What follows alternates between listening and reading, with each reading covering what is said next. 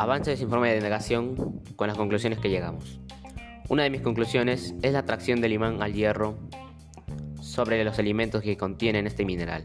Y esto vamos a hacer una experimentación para saber el contenido de hierro y poder llevar una alimentación, para poder absorber el hierro junto con los alimentos.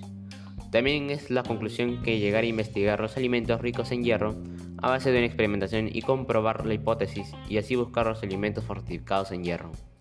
Otra sería la investigación de busca de alimentos ricos en hierro para poder hacer recomendaciones para prevenir la anemia. Entre algunos de estos alimentos está lentejas, carnes rojas, huevos, etc. Y por último sería llegar a las conclusiones del problema de la anemia en el Perú, las causas y efectos que causa la anemia en las personas, niños y adolescentes y la economía. Y al terminar de la indagación llegaremos a las conclusiones sobre poder hacer recomendaciones para prevenir la anemia en niños y adolescentes en el Perú para poder cuidar la salud.